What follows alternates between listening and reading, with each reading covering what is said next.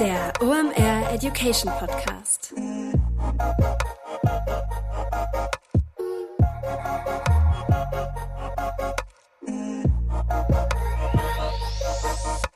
Es ist mal wieder Montag, Zeit für eine neue Folge OMR Education. Mein Name ist Rolf Herrmann, ich bin der Chefredakteur der OMR Reports. Heute wird es hier im OMR Education Podcast budgetrelevant, denn wir reden um das Thema Digital Analytics. Mein Gast ist Björn Suit, einer der Chefs von Front Row. Und Björn weiß ganz genau, wo man die häufigsten Fehler im Bereich DA, also Digital Analytics, macht. Und darum geht es heute. Was sind da die häufigsten Fehler und vor allem, wie kann man sie vermeiden? Wenn du dich beim Anhören an der einen oder anderen Stelle heute ertappt fühlst, umso besser. Denn dann weißt du, wenn du das machst, was Björn Dir gleich erklärt, wird dein EOI garantiert besser werden, denn dann bist du in eine dieser Fehlerfallen reingetappt. Also, lehn dich zurück, rück die AirPods zurecht und dann viel Spaß mit den häufigsten Fehlern im Bereich Digital Analytics und wie man sie löst. Mit Björn Suit von FrontPro. Viel Spaß! Kurze Werbeunterbrechung, danach geht's weiter. Heute mit dabei Pipedrive, neues Jahr, neue Ziele und vor allem, wenn du im Bereich Sales arbeitest, egal ob in einem großen oder kleinen Unternehmen, hast du sehr konkrete Sales-Ziele, die du erreichen sollst und vor allem auch möchtest. Ein strategischer Vorteil ist es dabei, wenn du den Überblick behalten kannst. Und dafür brauchst du das passende CRM und das ist Pipedrive. Pipedrive ist mehr als nur eine stumpfe Pipeline. Pipedrive bündelt nämlich alle relevanten Informationen zu einem Kunden für dich. Darin findest du sämtliche Vertriebsaktivitäten und Gespräche und vor allem verpasst du auch so keine Nachfassaktion und steigerst so signifikant signifikant deine Abschlusschance. Wir benutzen das hier bei OMR selber und es ist wirklich richtig einfach zu bedienen und sich darin zurechtzufinden und ein richtig tolles Tool. Also jetzt einfach mal pipedrive.com aufrufen und sicher dir da deine 14-tägige kostenlose Testversion und erreiche so viel einfacher deine Ziele für 2024. Werbung Ende. Moin Björn, schön, dass du da bist. Guten Tag, ich freue mich wieder mal da zu sein. In guter alter OM Education Tradition, das werde ich dir jetzt auch beim zweiten Besuch dieses Jahr nicht ersparen. Wer bist du, was machst du da und warum ist eine saugute Idee, mit über das Thema Digital Analytics zu sprechen? Mein Name ist Björn Suit. Ich bin einer der Gründer und Geschäftsführer von dem, was heute Front Row Europe heißt und früher mal Fink 3 und Bismut war. Wir beschäftigen uns ganz viel mit E-Commerce Advertising. Äh, wir machen ganz viel B2B Performance Marketing und wir haben zwei Querschnittsgeschäftsfelder CRM und Digital Analytics und den Hut habe ich auch auf, wenn ich mit OMR zusammen den Digital Analytics Report schreibe. Das machst du ja dankenswerterweise recht regelmäßig, haben wir auch gerade ein Update rausgehauen. Wir haben uns jetzt mal überlegt, wir besprechen einfach mal so die häufigsten Fehler, die dir im Bereich Digital Analytics begegnen, damit ihr die da draußen einfach nicht macht. Lass uns mal reinstarten. Lass uns mal über das Thema Conversions und Ziele sprechen. Das ist ja ein Bereich, wo häufig mal Fehler gemacht werden. Ich glaube, der, der größte Fehler, den ich immer noch sehe nach 20, äh, 25 Jahren, ist, dass man sich gar keine setzt. Also man kommt irgendwo hin, man schaut gemeinsam in ein Google Analytics oder Matomo oder anderes System rein und man stellt dann fest, da werden überhaupt keine Conversions gemessen. Und häufig ist der Grund, dass man dann glaubt, naja, es ist so schwierig, wir verkaufen nichts direkt online, das ist so schwierig zu messen. Nur Bloß weil schwierig zu messen ist, sollte man sich trotzdem Ziele überlegen, die man da messbar machen kann. Ansonsten könnt ihr mit den ganzen Daten in solchen Analytics-Tools nur ganz wenig anfangen. Dann sieht man einfach nur Kurven, die hoch und runter gehen, kann sie über die Form der Kurve unterhalten, aber nicht so richtig darüber, ob es besser wird, ob man den Zielen näher kommt. Und das ist auch deswegen so wichtig, weil es zu ganz vielen Metriken ja kein besonders gutes Benchmark-Ziel per se gibt. Wenn du jetzt zum Beispiel eine Bounce-Rate hast, also der Anteil der Nutzer, die sofort wieder abspringen, dann ist das natürlich, sagen wir mal, wenn du einen Online-Shop hast, der viel auf Inspiration setzt, eine hohe Bounce-Rate, dramatisch schlimm. Weil du ziehst die Leute gar nicht in dein Angebot rein, mhm. du fangst überhaupt nicht an zu gucken. Aber wenn du jetzt einen Blog hast und publizierst einmal die Woche was, hast einen hohen Anteil von Stammleserinnen, Stammlesern, ist eine hohe Bounce-Rate auf der Artikelseite, wahrscheinlich das, was du eh erwartest, denn die kommen einfach, lesen den neuen Artikel und gehen wieder weg. Und deswegen ist es so wichtig, sich immer Ziele für das eigene Geschäft zu setzen, um dann auch messen zu können, kommt man denen eher näher oder fällt man zurück. Wie stecke ich mir denn realistische Ziele? Das klingt jetzt nach einer banalen Frage, aber daran scheitert es ja häufig. Ich glaube, das Erste, was man immer ganz gut machen kann, ist zu überlegen, womit verdiene ich Geld. Damit man nicht irgendwelche sogenannten Vanity Metrics misst, die einfach nur einfach sind zu messen, aber die gar nichts aussagen. Also wenn ich Produkte verkaufe, dann ist der Anteil der Blog-Page-Views per se keine besonders gute Metrik. Hm. Dann müsste ich erstmal beweisen, dass das irgendwas miteinander zu tun hat. Und auf der anderen Seite ist es so, dass wenn ich zum Beispiel einen sehr komplexen B2B-Vertriebsprozess habe, Ich generiere vielleicht auf meiner Webseite nur Leads und die werden dann aber in Offline-Vertragsdiskussionen bearbeitet, da werden Demo-Calls gemacht und mhm. so weiter. Dann muss ich natürlich gucken, ob die Leads, die ich einsammle, auch später überhaupt zu Geschäft werden auf der Webseite. Deswegen ist das Erste, man guckt sich an, wie verdiene ich Geld und dann gehe ich eigentlich diesen Trichter, diesen Funnel wieder hoch und gucke, okay, was ist denn damit korreliert mit diesem Geldverdienen? Was tritt häufig schon früher auf und zum Beispiel auch digital auf und was kann ich einfach messen? Das sind dann gute Metriken, also die etwas mit eurem Geschäftszweck zu tun haben. Warum glaubst du, wird das noch so häufig falsch gemacht? Weil das ist ja eigentlich logisch, dass man nachher guckt, was hat man in der Kasse und dass man dann den Weg rückwärts geht, um zu schauen, wie bekomme ich halt die Leute ähm, ja, zum Conversion-Ziel hin.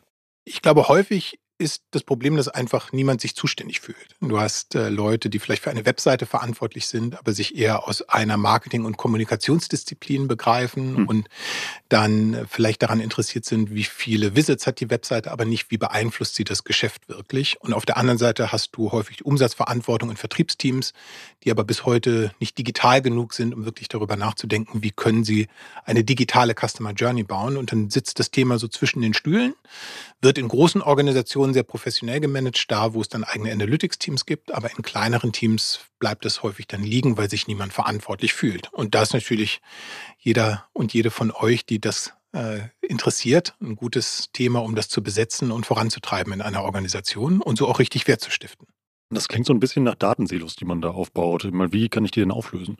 Ja, die meisten Organisationen werden am Anfang Datensilos haben. Du hast zum Beispiel deine Webseite, da gibt es ein Web Analytics System, äh, da laufen Daten ein. Dann haben viele Unternehmen häufig ein CRM-System, äh, vielleicht ein HubSpot oder ein Pipedrive.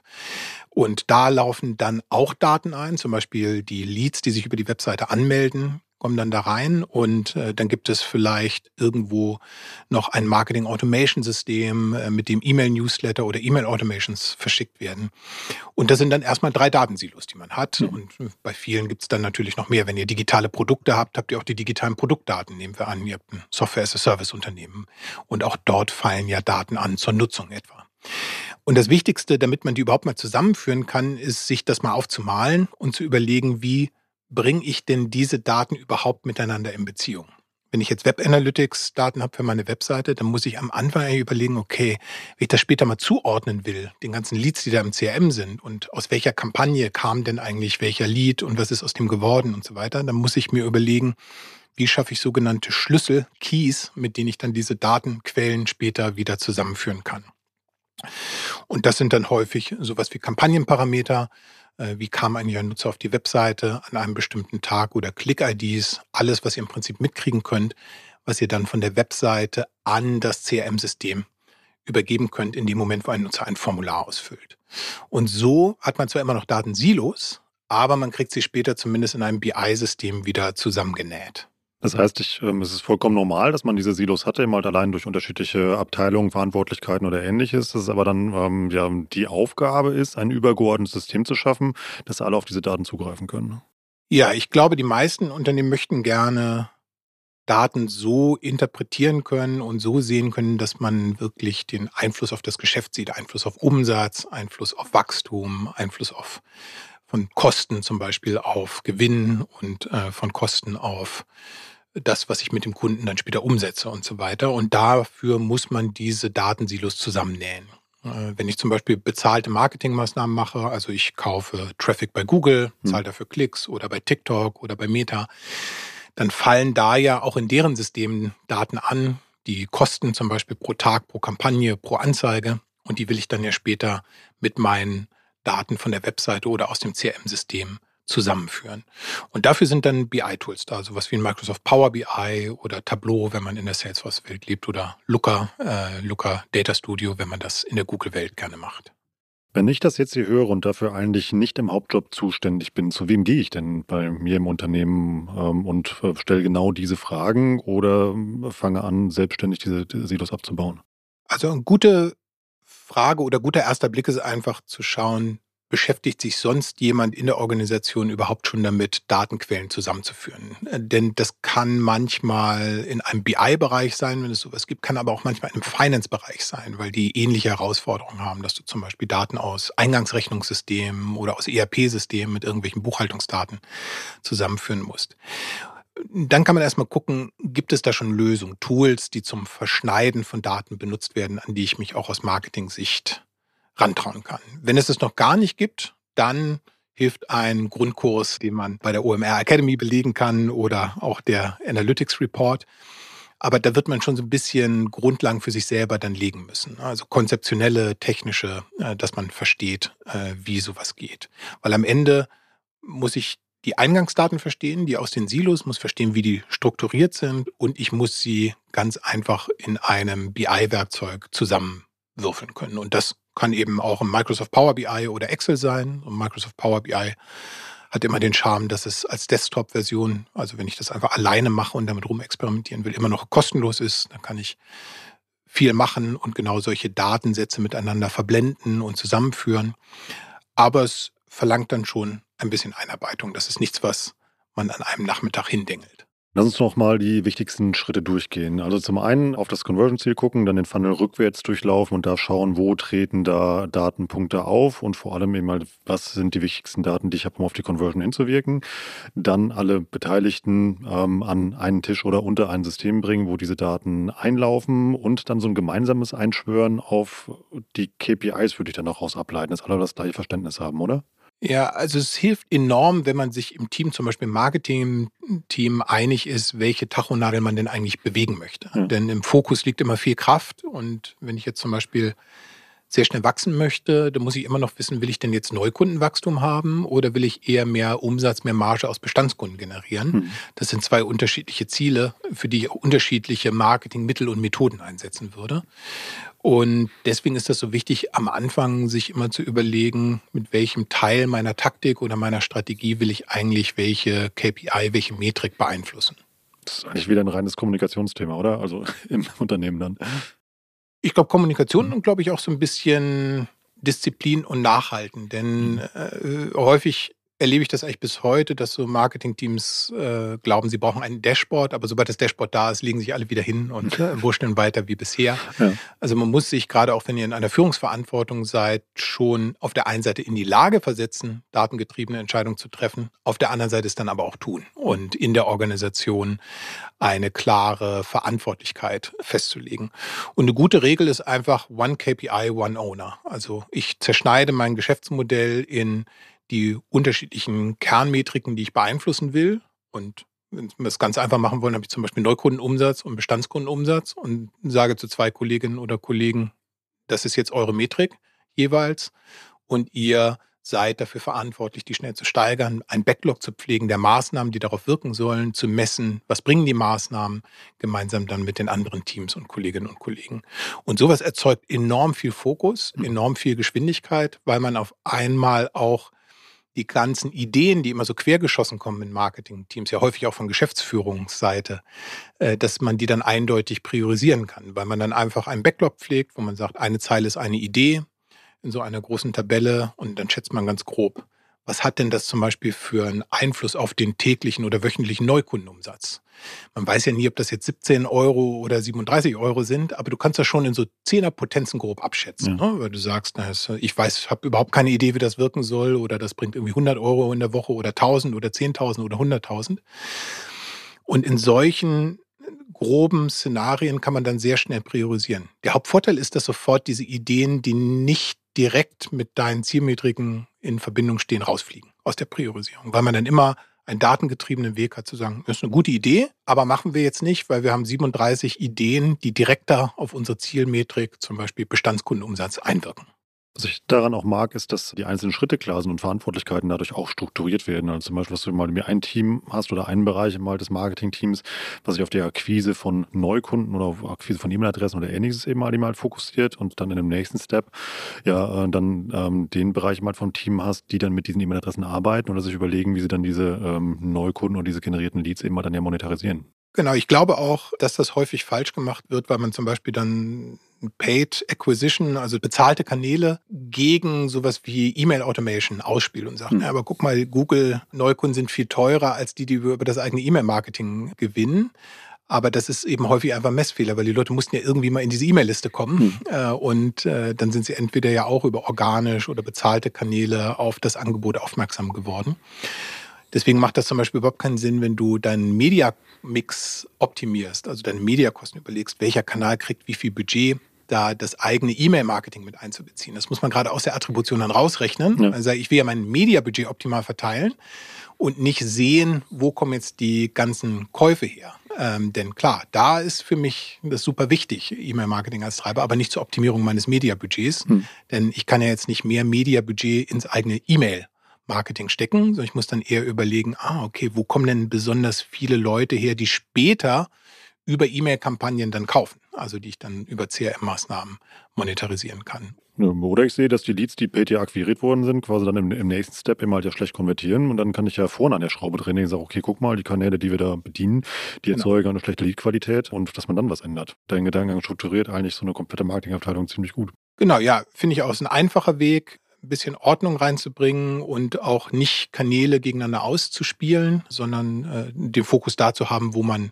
eben die Tachonadel bewegen. Kurze Werbeunterbrechung, danach geht's weiter.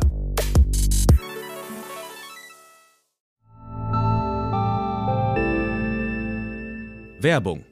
Dein Cloud-Account wurde deaktiviert. Bitte neu anmelden. So oder so ähnlich könnte eine Mail bei dir im Postfach heißen, aber hinter der Webseite, hinter dem Formular steckt kein Tool, sondern ein Phishing-Angriff. Betrüger kommen so an die sensiblen Daten deiner Company und unser Partner SoSafe hilft dir dabei, um das menschliche Sicherheitsrisiko bei Cyberattacken zu minimieren. In den letzten drei Jahren hat nämlich jedes zweite Unternehmen einen erfolgreichen Cyberangriff erlebt und Firmen investieren zwar Zeit und Ressourcen in Firewall und Technik, aber 85% aller Datenschutzvorfälle sind tatsächlich auf den Faktor Mensch zurückzuführen. Und SoSafe hilft durch verhaltenswissenschaftlich fundierten E-Learning, Gamification, intelligenten Angriffssimulationen, Risikoanalysen und Auswertungen dabei eine Human Firewall in deinem Unternehmen aufzubauen. Wenn ihr es testen wollt, auf sosafe.de/omr könnt ihr euch kostenlos für eine eigene individualisierte Phishing-Simulation anmelden. Also einfach mal testen,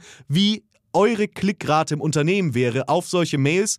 Bisherige Unternehmen hatten da zum Beispiel 30 Prozent. Ihr könnt gucken, ob euer Unternehmen über- oder unterbietet. Alle Infos auf sosafe.de/slash omr.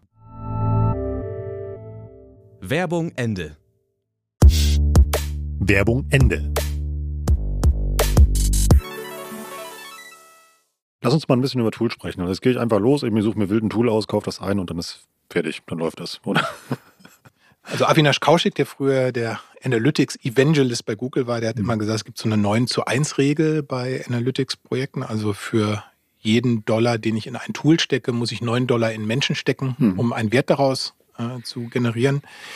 Denn das sind einfach Werkzeuge. Und ich würde sagen, es ist ja lange Zeit her, dass er das gesagt hat. Das Verhältnis ist heute bestimmt ein bisschen anders. Vielleicht ist es heute 6 zu 1 oder 5 zu 1 und nicht mehr 9 zu 1. Aber die Grundregel, dass ein Tool ohne Menschen, die damit arbeiten, erstmal nichts bringt, das stimmt immer noch. Ich brauche Kolleginnen und Kollegen, die Zeit haben, die auch den Fokus haben, sich mit den Daten zu beschäftigen und dann auch Empfehlungen daraus abzuleiten. Sonst äh, habe ich da irgend so einen Motor, der vor sich hin brummt, ohne dass er irgendwo hinfährt. Hast du einen Tipp, wie ich bei der Recherche und bei der Beschaffung von Tools ähm, das Richtige auswähle? Also weil so ein Tool ist ja auch eine sehr große Investition bei einer Firma meistens. Also ich bin ja Preis-Leistungsenthusiast, deswegen äh, ist, glaube ich, immer ähm, der erste Schritt, den man macht, gerade im Analytics-Bereich, immer zu gucken, was kriege ich denn erstmal auf Tool-Ebene kostenlos, ohne zu vergessen, dass ich immer noch Menschen brauche, die dann damit was machen. Also ich hm. würde zum Beispiel immer erstmal gucken, wie weit kann ich denn in meinem Geschäftsmodell den Ball mit Google Analytics werfen? Und gibt es dann irgendwelche Kriterien, die dann dagegen sprechen, so dass ich das vielleicht nicht einsetzen will? Aber das ist, glaube ich, immer so der erste Schritt. Umgekehrt ist es häufig so, dass Unternehmen, um sicher zu sein, auf der Toolseite besonders teure und große Enterprise-Tools einkaufen und dann eben komplett übersehen, dass sie ihr gesamtes Budget in den Lizenzkosten binden. Hm. Und dann gibt es überhaupt kein Budget mehr für Leute, die dann damit was machen, ob das jetzt Dienstleister sind oder Mitarbeiterinnen und Mitarbeiter. Und dann hast du natürlich das Schlechteste aller Welten. Dann hast du eine sehr teure Infrastruktur, äh, mit der eigentlich nichts gemacht wird. Im Analytics-Bereich sieht man das, finde ich, manchmal bei den teuren Tools. Häufiger nehme ich das im CRM-Bereich wahr. Also die ganzen SAP- und Salesforce-Ruinen, äh, die man da bewundern kann, mhm. die unter hohen Lizenzkosten beschafften wurden äh, und dann äh, zum Versand von irgendwie Newslettern verwendet werden. Das hätte man halt günstiger haben können. Also da einfach nicht vergessen, dass es auch irgendwie Menschen braucht, die mit diesen Tools arbeiten, sich da auskennen und dann auch diese Infrastruktur pflegen. Ja, ja also ich glaube, wichtig ist am Anfang einfach immer auch zu beschreiben, zum Beispiel im Analytics-Bereich, was möchte ich messen, auch mit welchem Ziel und vor allen Dingen, welche Entscheidungen möchte ich äh, damit treffen. Wir haben den Analytics-Bereich bei Front Row, als wir den damals aufgebaut haben, so 2014, haben wir den Actionable Analytics genannt, äh, weil wir das Gefühl haben, es gibt halt jede Menge Leute, die sich mit Analytics beschäftigen, aber in der Regel nur deskriptiv, dass du einfach siehst, ja, hier geht eine Kurve hoch, hier geht eine Kurve runter. Hm. Und das, was du ja eigentlich willst, ist dich am Anfang schon zu zwingen, darüber nachzudenken, welche Entscheidungen treffe ich denn heute unter großer Unsicherheit und welche Entscheidungen möchte ich in Zukunft datengetriebener treffen und ein Datenmodell und ein Tracking-Ansatz und so weiter, um diese Entscheidung drumherum zu bauen. Sonst hat man einfach ein großes Risiko, dass man so eine Art Ideenwolke sammelt, äh, alle brainstormen, was sie ganz interessant finden. Das wird dann anderthalb Jahre implementiert. Alle Leute, die das wollten, sind schon wieder weg. Und dann kriegen Leute, die das nicht wollten, Reports, die sie nicht lesen und wurschteln alle einfach so weiter wie bisher.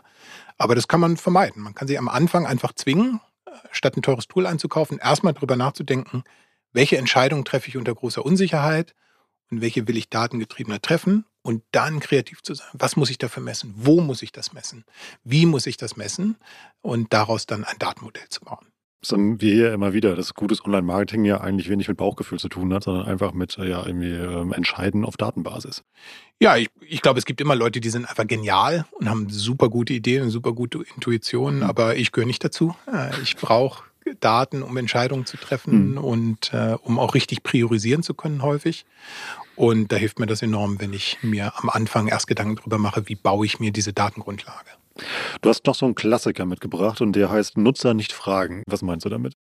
Wenn du dir einen modernen Marketingmix anguckst, dann werden wir feststellen, dass wir immer mehr Marketingmaßnahmen haben, die du nicht direkt technisch messen kannst, weil es keinen Klickpfad gibt, weil die Leute direkt über mehrere Geräte springen. Und ein Beispiel dafür ist dieser Podcast. Auch hm. hier gibt es ein Sponsoring, auch hier gibt es Werbebotschaften, die sehr gut wirken. Aber um das messen zu können, kann ich mich ja nicht auf irgendeinen UTM-Parameter an irgendeinem Klickpfad verlassen. Also selbst wenn das irgendwo in der Description mit Short-URL verlinkt ist, ist der Anteil der Leute, die das in dem Moment dann aus der Description anklicken und so weiter, sehr gering, sondern was wir häufig machen müssen bei diesem sogenannten Dark Funnel, ist die Leute einfach fragen.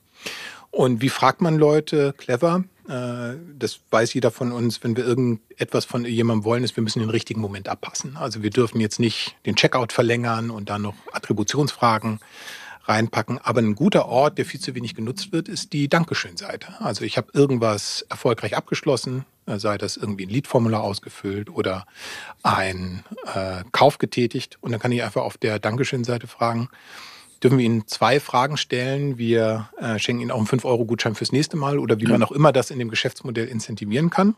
Dann fragt man die Leute einfach, wissen Sie noch, wo Sie zum ersten Mal von uns gehört haben?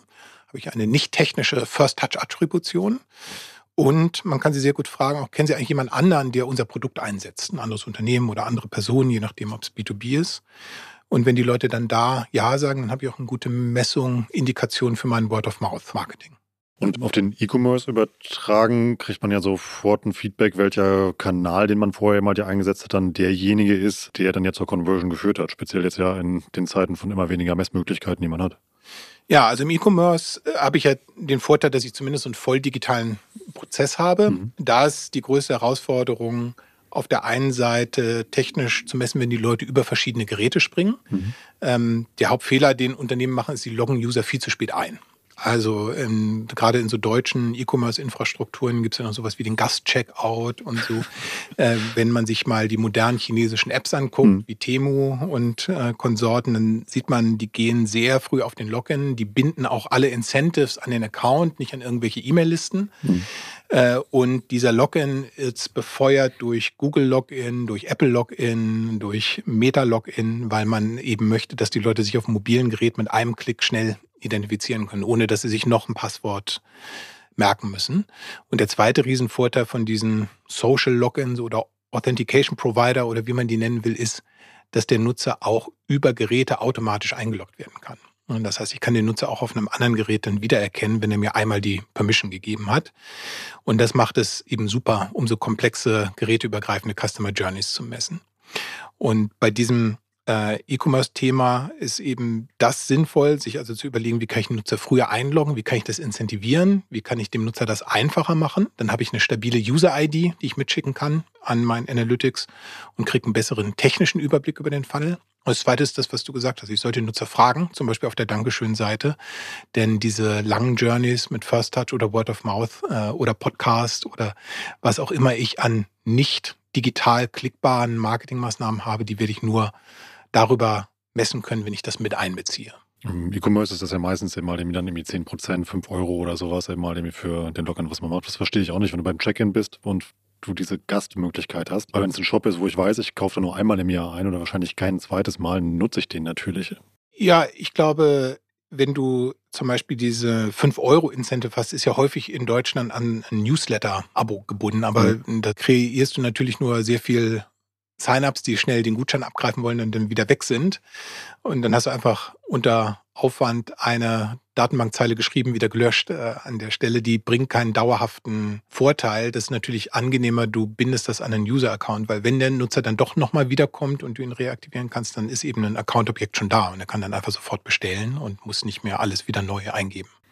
Was mache ich eigentlich mit Nutzern, die auf meine Website kommen und einfach den Cookie-Banner ablehnen? Erstmal muss man die natürlich bedauern, weil sie kriegen all diese personalisierten Empfehlungen nicht äh, und die ganzen Vorteile kriegen die gar nicht mit. Aber kriegen meine Werbung nicht auf anderen Seiten angezeigt und genau, sowas. Ja, schade. Genau, verlieren halt den Kontakt zu dir.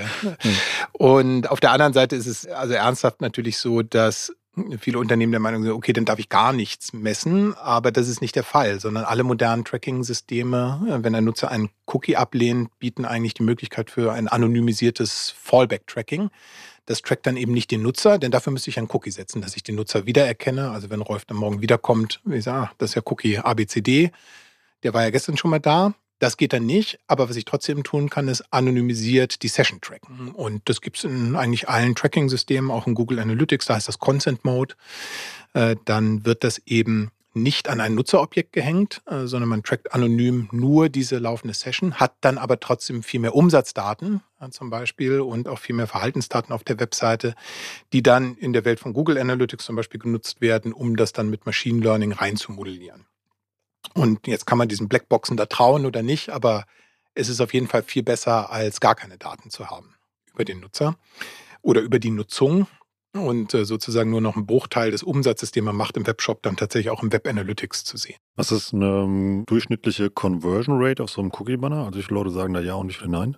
Das hängt sehr stark davon ab, wie aggressiv du das machst. Mhm. Und da gibt es ja auch immer mehr Urteile zu diesem sogenannten Dark Pattern Design. Also je aggressiver du Nutzer in eine Zustimmung drängst, desto ungesetzlicher ist es sozusagen. Ja. Und auf der anderen Seite gibt es ja so die, dass du mit der Seite eigentlich interagieren kannst, wie du möchtest. Und dann gibt es so Cookie-Banner, die so ganz dezent unten mitschleifen. Da hast du vielleicht 20, 30 Prozent Zustimmungsrate. Wenn man mhm. das jetzt eben sehr prominent macht, verhindert, dass der Nutzer mit der Seite interagiert, bevor er eine Entscheidung getroffen hat. Und dann versucht da im Dark Pattern Design das auszuloten, von dem der Datenschutzbeauftragte gerade noch glaubt, was geht, mhm. äh, dann wird man eher bei 70 plus Prozent liegen. Äh, aber mit dem Consent Mode hat man eben eine Möglichkeit, ähm, dann äh, trotzdem zu tracken, selbst wenn der Nutzer Marketing-Cookies ablehnt. Und dann sagt man, ja, ich track dann nicht den Nutzer, sondern ich track anonymisiert dann die Session äh, und habe dann aber zumindest mehr, zum Beispiel Umsatz oder mehr Page-View-Daten, mit denen ich dann bessere Entscheidungen treffen kann. Und ich kann dann von diesen 70 Prozent ja dann immer noch sehen, wo laufen die hin, welche Seiten gucken die sich an, wie ist das Nutzerverhalten. Ich kann das auch von den anderen sozusagen sehen, äh, die das ablehnen. Ich kann dann nur nicht sehen, ob die wiederkommen. Hm. Also das wäre dann immer wieder ein neuer Nutzer. Aber für die On-Paid-Optimierung beispielsweise immer das ja. ist ja eine wertvolle Datenquelle. Absolut. Und das wird viel zu selten eingesetzt. Und das geht aber in allen modernen Analytics-Systemen. Also egal, ob das jetzt Matomo oder Google Analytics ist oder ein E-Tracker oder so, die haben alle ein anonymisiertes äh, Fallback-Tracking. Ein anderer Fehler, den du mir vorher noch gesagt hast, an dem ich dich fragen soll, ist, dass zu wenig auf Server-Side-Conversions geachtet wird. Was ist das? Also wer einen E-Commerce-Shop hat, der hat es einfach weil die Conversions, die passieren erstmal online. Das heißt, ich muss mir gar nicht so sehr Gedanken darüber machen, dass ich vielleicht auf der Webseite ein Lead einsammle, aber dann passiert irgendwo ganz woanders was, am Telefon oder es wird ein Vertrag per DocuSign abgeschlossen oder sowas. Und trotzdem ist das natürlich für jemanden, der Spaß an Analytics hat oder der sich viel mit B2B-Themen beschäftigt, so wie wir, besonders interessant, diese komplexeren Customer Journeys zu tracken. Und in dem Moment, wo etwas nicht mehr auf dem Rechner des Nutzers oder der Nutzerin stattfindet, da ist man dann auf sogenannte Server-Side-Conversions angewiesen. Und das typische Beispiel dafür ist, dass man ein CRM-System hat, wie zum Beispiel Pipedrive oder HubSpot. Der Nutzer füllt ein Lead-Formular aus, sagt, ich würde gerne mehr wissen über, was auch immer, ein OMR Stand äh, bei der nächsten OMR und dann würde das ja in ein CRM-System reinlaufen, zum Beispiel in Pipedrive. Und da würde dann die Person angerufen und gesagt, wie sieht's so aus? Was soll der Stand denn tun und was soll er kosten und so weiter. Und in dem Moment, wo dieser Deal, diese Opportunität sich dann weiter bewegt in dem CRM-System, da passiert ja etwas nicht mehr auf dem Rechner des Nutzers. Man hat mit dem am Telefon gesprochen, äh, man hat dem vielleicht irgendwie Unterlagen geschickt. Und, aber es ist jetzt mit jedem Schritt eigentlich wahrscheinlicher geworden, dass das dann ein Kunde wird. Und das sind Server-Side-Conversions. Das heißt, ich nehme mir zum Beispiel aus einem CRM-System die jeweilige Stufe dieses Deals, der Opportunität, und die haben ja normalerweise Eintrittswahrscheinlichkeiten. Also ein Deal, der 10.000 Euro wert ist, ist auf einer Stufe mit 10% Eintrittswahrscheinlichkeit jetzt heute 1000 Euro wert. Ne? 10% von 10.000.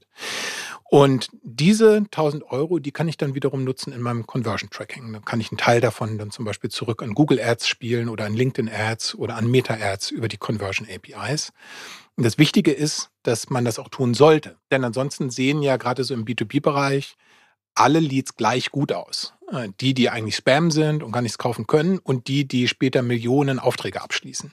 Und was wir als Online-Marketer ja erreichen wollen, ist, dass wir auf die guten Leads optimieren, also die, die tatsächlich positiv das Geschäft beeinflussen. Und dafür muss ich serverseitig, zum Beispiel aus dem CRM-System, dann Conversion Values an Google, LinkedIn und so weiter schicken. Und der Trick, der Schlüssel, wir haben ja am Anfang äh, so ein bisschen über Schlüssel gesprochen, damit man solche Datenquellen zusammenziehen kann, ist in der Regel die sogenannte Click-ID. Das heißt, wenn ein mhm. Nutzer auf eine Anzeige kommt, dann ist einer der URL-Parameter oben eine Click-ID. In der Google-Welt ist das die Google Click-ID, das ist der GCLID-Parameter, also Google Click-ID. Und den muss ich dann mit in mein CRM-System mitschleifen. Ich muss also zum Beispiel ein verstecktes Formularfeld machen. Da schreibe ich dann diese Click-ID rein. Äh, die soll der Nutzer ja nicht sehen. Also der ist ja verwirrt, warum steht da jetzt so eine ellenlange Zahl irgendwo mhm. im Feld. Aber seit es das Web gibt, gibt es auch schon versteckte Formularfelder, die für Steuerungsinformationen genutzt werden können. Und genau da schreibt man das rein. Und dann hat man die Daten in Pipedrive oder in HubSpot und kann sie von dort auch wieder für das Conversion Tracking serverseitig nutzen. Und so heftet man das dann an die richtige Kampagne wieder an und sagt Google, das war ein guter Klick. Jetzt schließt sich so wieder der Kreis eigentlich zu dem, was wir zu Anfang halt besprochen haben, dass man irgendwie, ähm, ja, dass alle auf das gleiche Ziel hinarbeiten und in der gleichen Infrastruktur. Ich, ho ich hoffe, ich strebe immer an, dass sich der Kreis schließt. Björn, das war ein richtig schöner Überblick eben halt irgendwie zum Thema irgendwie Dinge, die man im Digital Analytics Bereich einfach mal richtig machen soll. Kommen wir zur letzten Kategorie, die ich hier jeden frage. Einfach mal machen. Beim Thema Analytics. Was ist dein Hack zum Thema einfach mal machen, wenn man loslegen möchte? Also häufig stellt man fest im Analytics Bereich, dass man die Vergangenheit nicht zurückdrehen kann, so wie im richtigen Leben. Äh, und deswegen sollte man so manche Einstellungen rechtzeitig tun. Und eine davon ist zum Beispiel der, wenn ihr in der Google Analytics Welt lebt, der BigQuery Export. Hm.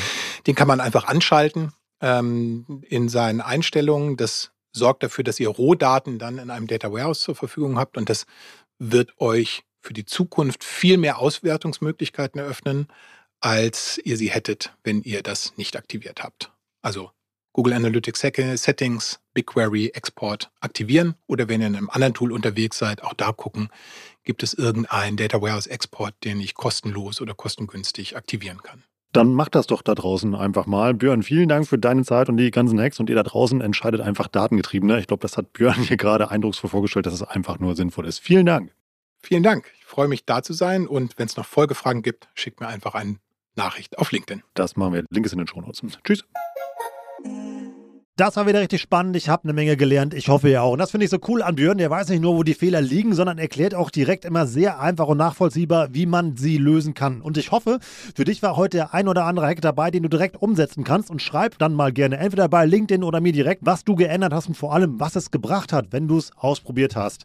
Wenn du noch mehr zu diesem Thema wissen möchtest, dazu passt der Hinweis in eigener Sache, den ich jetzt für dich habe. Denn wir haben zusammen mit Björn einen Refresh gemacht von unserem Digital Analytics Report. Darin findest du alles Wesentliche, was du für ein gutes DA-Setup wissen musst. Spannende Cases sind mit dabei, Checklisten und vor allem, was ich richtig stark finde, eine Menge Screencasts, auch von und mit Björn, wo er dir zum Beispiel erklärt, wie du das ein oder andere Tool benutzt oder Sachen richtig implementierst. Also die perfekte Gebrauchsanweisung für ein erfolgreiches Digital Analytics Game. Und das Ganze findest du natürlich unter omr.com slash report und mit dem guten alten Gutscheincode Warenkorb bekommst du auch 2024 10% auf deinen OMR Report. Also check jetzt mal den DA Report und mach dein DA Game besser. Falls du noch kein Abo für den Kanal da gelassen hast, mach das unbedingt. Nächste Woche heißt es hier nämlich wieder OME Education und bald heißt es auch hier wieder Sync with Tarek. Schon mal als kleiner Spoiler für unseren Jahresauftakt, den wir jetzt vor uns haben. So viel mal zu unserem Jahresauftakt hier bei OME Education. Lass uns gerne 5 Sterne bei Apple Podcast da oder empfehle uns mal dem einen oder der anderen in deinem bekannten Freundes- oder Kolleginnenkreis. Das freut uns immer sehr. Ich bin Rolf, das war OME Education für heute. Tschüss aus Hamburg. Ciao, ciao.